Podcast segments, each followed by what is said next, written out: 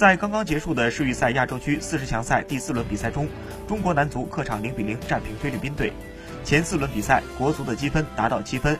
然而，叙利亚随后在主场四比零轻取关岛，以三战全胜积九分的成绩跃居 A 组头名。根据四十强赛规则，每个小组的头名与四个成绩最好的小组第二名晋级十二强赛。国足和叙利亚是本小组第一名的最有力竞争者。在这样的形势下，国足十一月十四号客场对阵叙利亚的比赛变得十分重要。如果能够取胜，国足将在积分和心理上获得双重优势；反之，国足的小组出线形势将变得十分严峻。二零二零年六月九日主场对阵叙利亚一役将成为出线生死战。